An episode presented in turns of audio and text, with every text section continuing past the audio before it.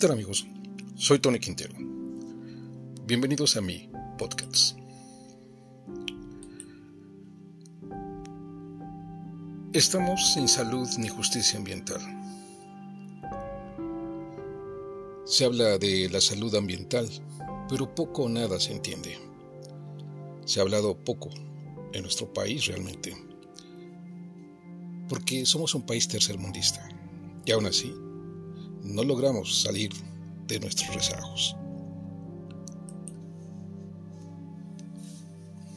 Para entender el problema de la contaminación del aire que respiramos hay que resaltar algo importante.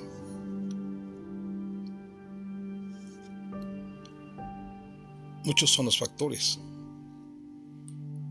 de contaminación que le hemos estado abonando al medio ambiente.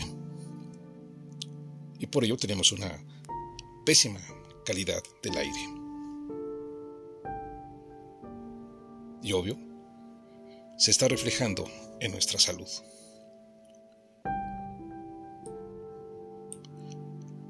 La comunidad científica, de la cual la Organización Mundial de la Salud hace eco,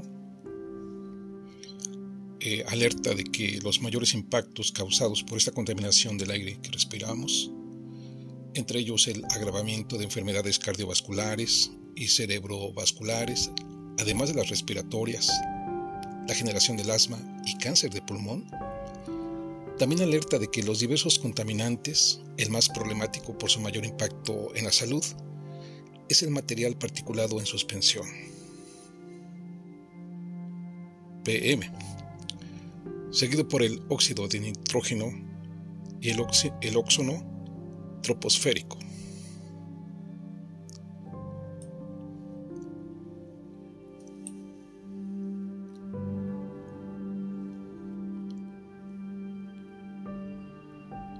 Pero hay avances internacionales en la gestión de la calidad del aire.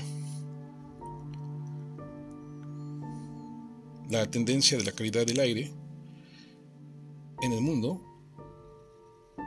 puede llegar a seguir evoluciones temporales opuestas en función del desarrollo económico. Así lo analizan algunos grupos de científicos y señalan que mientras en Europa, Australia, Estados Unidos, Japón y otras sociedades desarrolladas, la calidad ha mejorado drásticamente en las últimas décadas.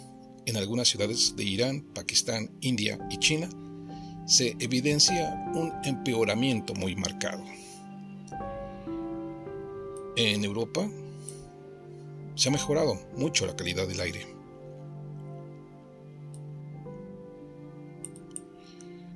Por eso representan avances en Europa.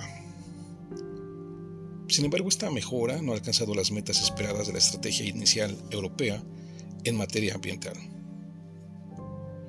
Prueba de ello es que desde 2010 se debía cumplir una legislación en dióxido de, nitrógeno una legislación que, que han venido trabajando en la llamada Europa urbana.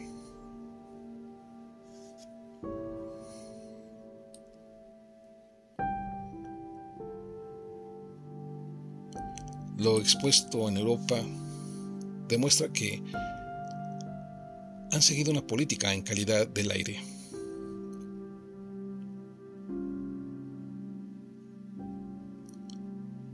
es una política ambiciosa, así lo han señalado.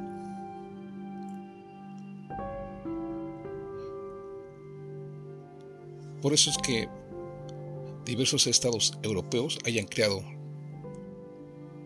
cada vez legislaciones propias más estrictas y que haya recaído sobre las ciudades gran parte de la responsabilidad de aplicar acciones para mejorar la calidad del aire.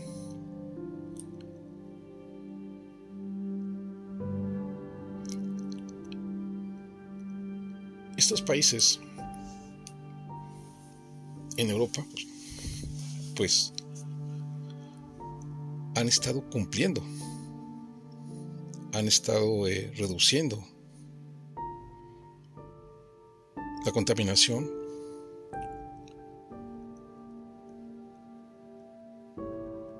a través de la responsabilidad social que tienen. Pero en América Latina y particularmente en México, somos el lado opuesto.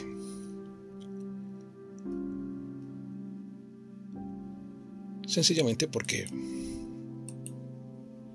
no hay la preparación adecuada.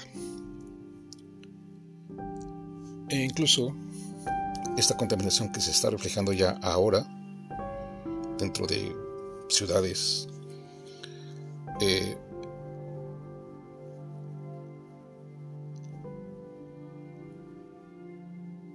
pequeñas, medianas, empiezan a, brotar estos índices de, de mala calidad del aire. O sea, es decir, una calidad que no llega a ser calidad del aire. Es decir, estamos respirando mucha contaminación. Aunado a que mucha gente todavía quema los desechos, quema la basura. Y precisamente eh, analizando, investigando a diversos eh, investigadores, diversas informaciones, eh, señalan que para destruir los desechos médicos y los microbios de estos, que estos contienen, muchas clínicas y hospitales los queman en un incinerador. Quemar los desechos médicos puede parecer una solución fácil, porque se puede recolectar todo tipo de basura y simplemente echarla al incinerador. Sin embargo, quemar los desechos de esta forma crea más problemas de salud que soluciones. La quema de basura, ya sea a cielo abierto o en un incinerador, emite con el humo productos químicos tóxicos al aire y su ceniza deposita los tóxicos en los suelos y el agua subterránea. Cuando se queman desechos que contienen mercurio, plomo y otros metales pesados, se liberan estos venenos en el medio ambiente.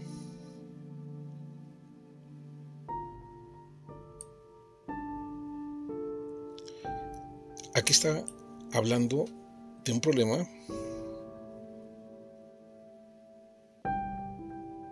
de la basura médica.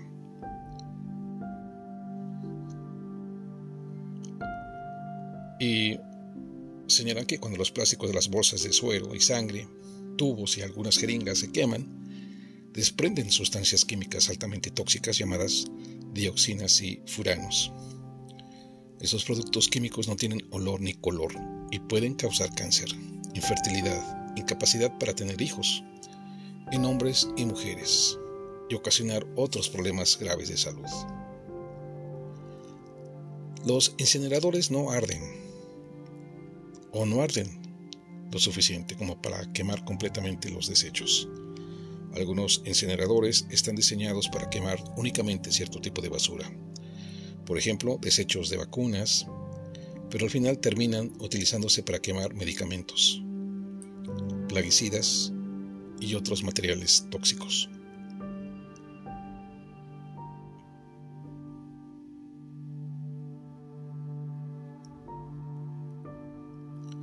El primer paso para asegurar el manejo seguro de los desechos médicos es separar los materiales reciclables o reutilizables y luego desinfectar los desechos que contengan microbios peligrosos.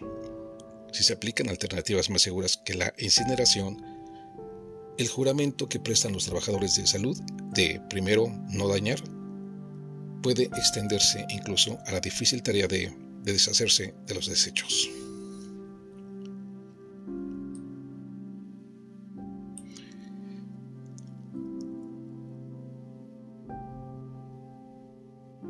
Este es el problema que se está generando.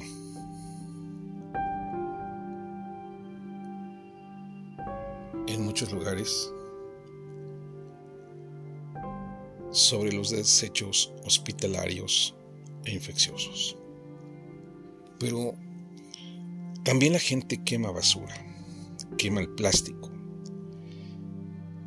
barre cualquier lugar, sea su calle, banqueta,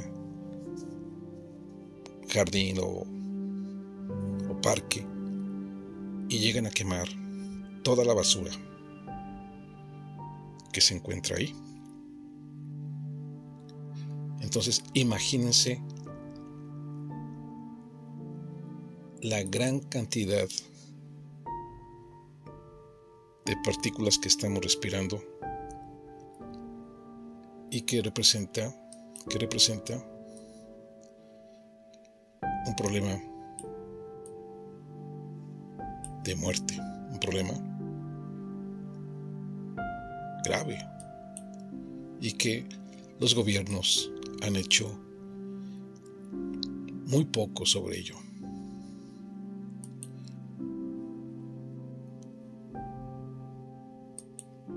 Entonces tenemos muchísimos retos que cumplir como sociedad, como ciudadanos, para poder contribuir a tener un medio ambiente sano.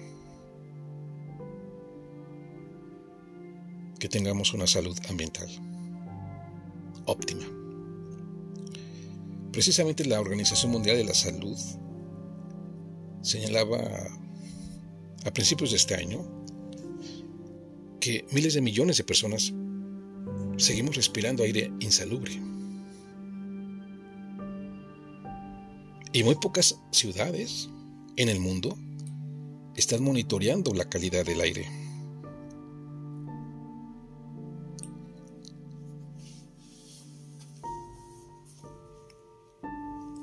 señalaban casi que toda la población mundial, 99%, respira un aire que supera los límites de calidad recomendados por la Organización Mundial de la Salud y que pone en peligro la propia salud. Un número récord de más de 6.000 ciudades de 117 países están ahora monitoreando la calidad del aire pero las personas que viven en ella siguen respirando niveles insalubres de materia particulada fina y dióxido de nitrógeno, siendo las personas que viven en los países más de ingresos bajos y medianos quienes sufren las exposiciones más altas. Estos datos han llevado a la Organización Mundial de la Salud a subrayar la importancia de frenar el uso de combustibles fósiles y a tomar otras medidas tangibles para reducir los niveles de contaminación del aire. La actualización de 2022 de la base de datos de la Organización Mundial de la Salud sobre la calidad del aire, publicada días antes del Día Mundial de la Salud, introdujo por primera vez mediciones en tierra de las concentraciones medias anuales de dióxido de nitrógeno un contaminante urbano común y precursor de la materia particulada y el ozono. También incluye mediciones de partículas con diámetros iguales o inferiores a 10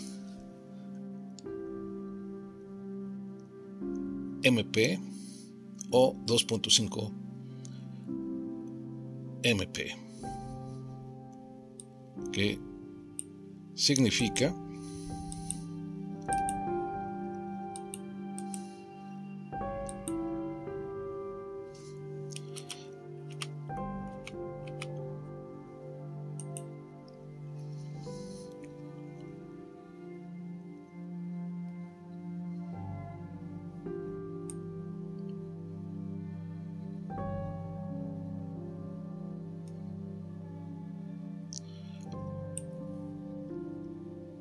que significan material particulado,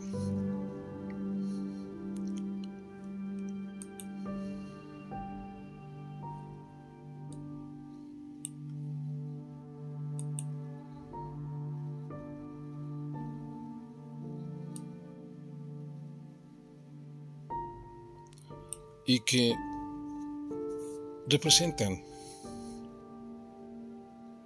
partículas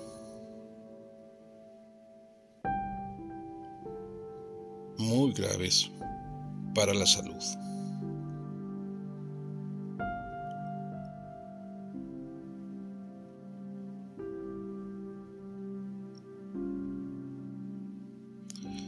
Este PM, PM significa o se denomina del inglés particulate matter, aquellas pequeñas partículas sólidas o líquidas de polvo, cenizas, hollín, partículas metálicas, cemento o polen, dispersas en toda la atmósfera.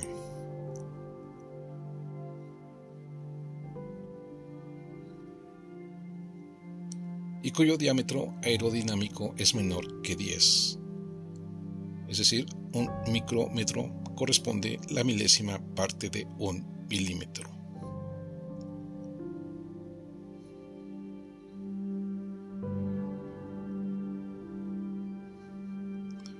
Todas estas partículas, como ya lo he señalado, las partículas llegan, eh, llegan a rincones del, del pulmón donde se producen los intercambios de gases. Así que terrible esta situación que se está viviendo con la calidad del aire.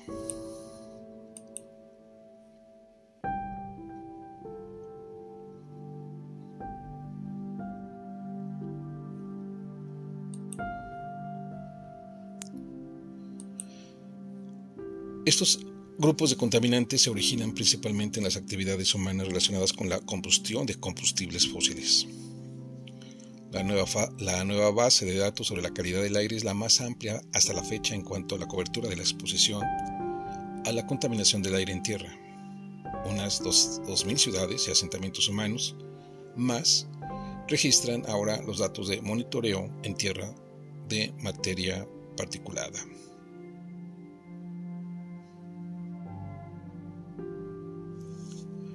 Mientras tanto, la base de evidencia sobre el daño que la contaminación del aire causa al cuerpo humano ha ido creciendo rápidamente y apunta a un daño significativo causado incluso por niveles bajos de muchos contaminantes atmosféricos.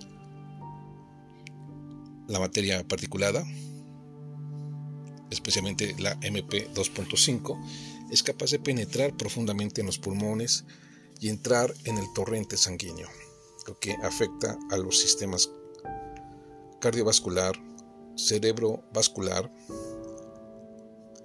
y respiratorio. Cada vez hay más pruebas de que la materia particulada afecta a otros órganos y causa también otras enfermedades. Este asunto se complica. Sin embargo, no hay medidas que hayan adoptado nuestros gobiernos para mejorar la calidad del aire que estamos respirando. Estaremos hablando, estaremos señalando la importancia de todo lo que acontece con esta importante labor de la medición del aire para medir la calidad del aire. Finalmente, la ONU, también desde hace años, ya señalaba que la contaminación del aire es una de las mayores amenazas medioambientales para la salud humana, junto con el cambio climático y señalaba que las nuevas directrices mundiales de la Organización Mundial de la Salud, OMS, sobre la calidad del aire aportan pruebas claras del daño que la contaminación del aire inflige a la salud humana. En concentraciones aún más bajas de lo que se suponía hasta ahora, las directrices recomiendan nuevos niveles de calidad del aire para proteger la salud de las poblaciones mediante la reducción de los niveles de los principales contaminantes del aire, algunos de los cuales también contribuyen al cambio climático.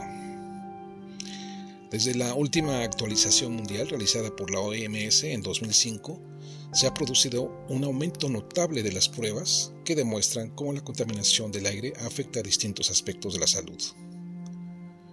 Por este motivo, y tras una revisión sistemática de la evidencia acumulada, la OMS ha ajustado a la baja casi todos los niveles de referencia de la calidad del aire y advierte de que la superación de los nuevos niveles, nuevos niveles se asocia a riesgos significativos para la salud. Al mismo tiempo, su cumplimiento podría salvar millones de vidas. Se calcula que cada año la exposición a la contaminación del aire causa 7 millones de muertes prematuras y provoca la pérdida de otros tantos más millones de años de vida saludable. En los niños, esto podría suponer una reducción del crecimiento y la función pulmonares, infecciones respiratorias y agravamiento del asma. En los adultos, la cardiopatía isquémica y los accidentes cerebrovasculares son las causas más comunes de muerte prematura atribuible a la contaminación del aire exterior y también están apareciendo pruebas de otros efectos como diabetes y enfermedades neurodegenerativas. Esto sitúa la carga de morbilidad atribuible a la contaminación del aire en el mismo nivel que otros importantes riesgos para la salud a nivel mundial, como la dieta malsana y el tabaquismo. La contaminación del aire es una de las mayores amenazas medioambientales para la salud humana, junto con el cambio climático. La mejora de la calidad del aire puede potenciar los esfuerzos de mitigación del cambio climático, mientras que la reducción de las emisiones mejorará a su vez la calidad del aire al esforzarse por alcanzar estos niveles de referencia, los países estarán protegiendo la salud y mitigando el cambio climático mundial. Increíble.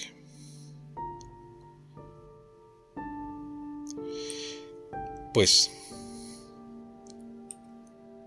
está ahí otro tremendo reto que tenemos que empezar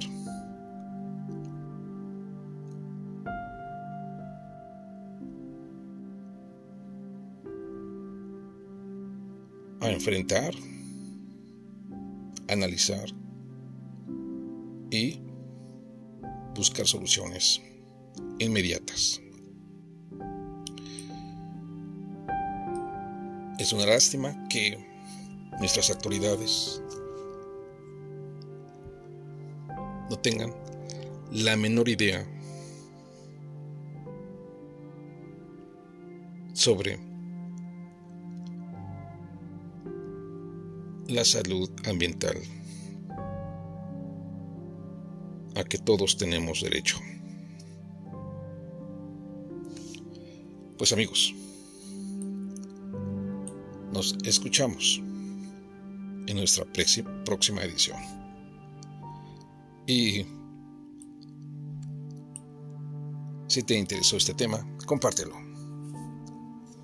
Y sígueme a través de mis redes sociales. Hasta pronto.